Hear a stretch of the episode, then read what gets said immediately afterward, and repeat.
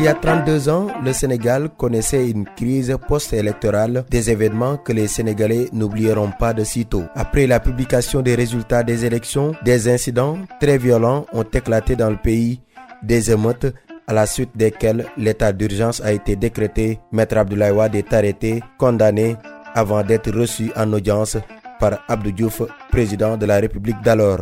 Nous sommes en 1988 Bienvenue dans votre rendez-vous préféré, le Sénégal dans l'histoire, une présentation de Migi Maham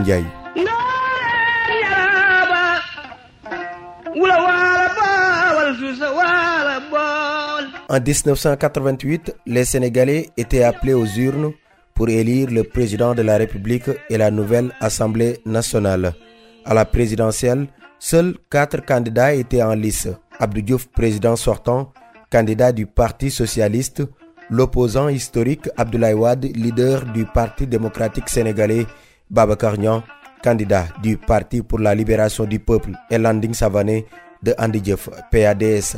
À l'issue du scrutin, Diouf rempile après 1983 avec 73,2% des voix. Maître Abdoulaye Wade avait obtenu 25,8% des voix. Au Parlement, le Parti socialiste obtient 103 députés sur les 120. Le PDS était le seul parti d'opposition représenté avec 17 parlementaires, une opposition qui avait contesté la régularité du scrutin.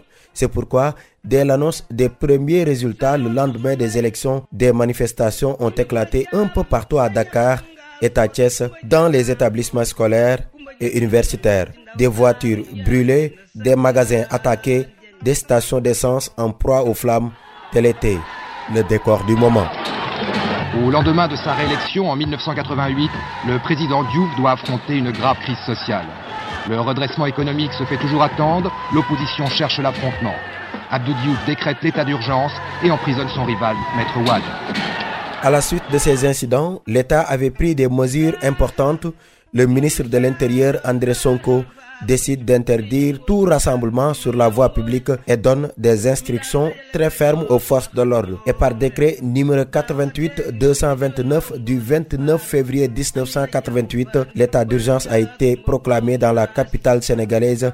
Sur la même lancée, le ministre de l'Intérieur avait également signé un arrêté le 29 février 1988 dans lequel il était précisé que la circulation des personnes et des véhicules sur les voies publiques à l'intérieur de la capitale est interdite de 21h à 6h du matin. Et plus de 200 personnes ont été interpellées, parmi elles l'opposant Maître Abdoulaye Wade.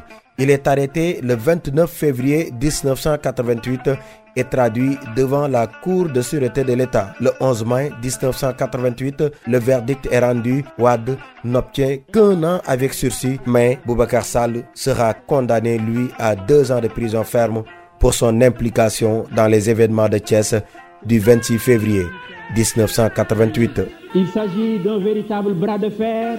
Je sais que j'ai une responsabilité particulière et cette responsabilité m'interdit de laisser la situation se détériorer jusqu'à l'affrontement. Ce verdict rendu par la Cour de sûreté de l'État était une étape cruciale pour la décrispation. Il intervient une semaine après le discours du président Abdou Diouf lors de la fête du 1er mai. Oui, le président réélu va en profiter pour annoncer la baisse des prix du riz, du sucre et de l'huile. Par ces mesures, le président Diouf tente de consolider son pouvoir en enlevant à l'opposition ses thèmes les plus mobilisateurs. Il poursuit la décrispation avec son discours lors de l'Aïd el-Fitr communément appelé Korité. Le président annonce des mesures importantes. Parmi ces mesures, une loi d'amnistie pour Ouad, la libération de Boubacar Sall et enfin la décision d'appeler Ouad à une concertation sur les maux dont souffrait le pays promesses qui furent effectivement tenues. D'ailleurs, le pape du Sopi, Maître Ouad, avait accueilli favorablement cette initiative. Ayant obtenu le feu vert du bureau politique du PDS, Maître Abdoulaye Ouad rencontra Abdou Diouf dans l'après-midi du 26 mai 1988. L'arrestation de a été donc utilisée par le gouvernement comme une ressource pour ramener la paix sociale et ainsi négocier la survie du pouvoir de Diouf. Après maintes tractations, l'opposition accepte la main tendue du président Diouf. La classe politique s'accorde sur un consensus et adopte plusieurs amendements au code électoral. À présent, la dernière partie de votre rubrique Le Sénégal dans l'histoire, c'est la partie souvenir et c'est l'affaire de Serge Diop. D'abord, le 22 juin 1857 marque la réglementation des écoles musulmanes du Sénégal par l'administration coloniale française. Le 22 juin 1899, Monseigneur Joachim Biléon, qui recevra l'ordonnation épiscopale le 28 octobre de la même année, est nommé vicaire apostolique de la Sénégambie. Il arriva à Saint-Louis le 2 décembre 1899. Le 22 juin 1911 marque la création de la Chambre de commerce de Kaolack. Les deux premières chambres de commerce du Sénégal ont été créées à Saint-Louis et à Gorée le 29 décembre 1869. Mais avant cette date, un comité de commerce existait à Saint-Louis et une commission commerciale à Gorée le 22 juin 1911 marque également la création de la commune mixte de Mekhe. Un décret de 1891 avait ouvert la possibilité de promouvoir certaines agglomérations devenues importantes au rang de communes mixtes par différence avec les quatre communes de plein exercice que sont Saint-Louis, Gorée, Rufisque et Dakar. Le 22 juin 1999 coïncide avec le démarrage à Banjul en Gambie des négociations entre les leaders du MFDC et les officiels sénégalais en présence de facilitateurs gambiens Le 22 juin 2002, une rue d'Evry en France est baptisée au nom de Léopold Sédar Senghor, premier président de la République du Sénégal et membre de l'Institut français. Le 22 juin 2002, en quart de finale de la 7e Coupe du monde de football, l'équipe nationale du Sénégal de football est battue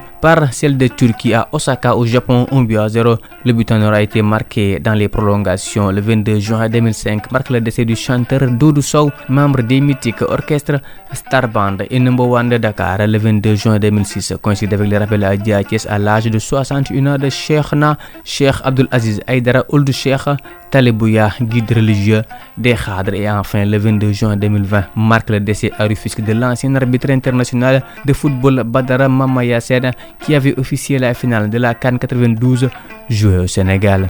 Merci, cet élément met un terme à ce numéro de votre rendez-vous préféré, le Sénégal dans l'histoire, présenté par Migui Maham Ndiaye avec l'appui technique de Serigne Saludem. Rendez-vous demain pour un nouveau numéro, mais d'ici là, restez fidèles au programme des radios, la radio d'ici et d'ailleurs.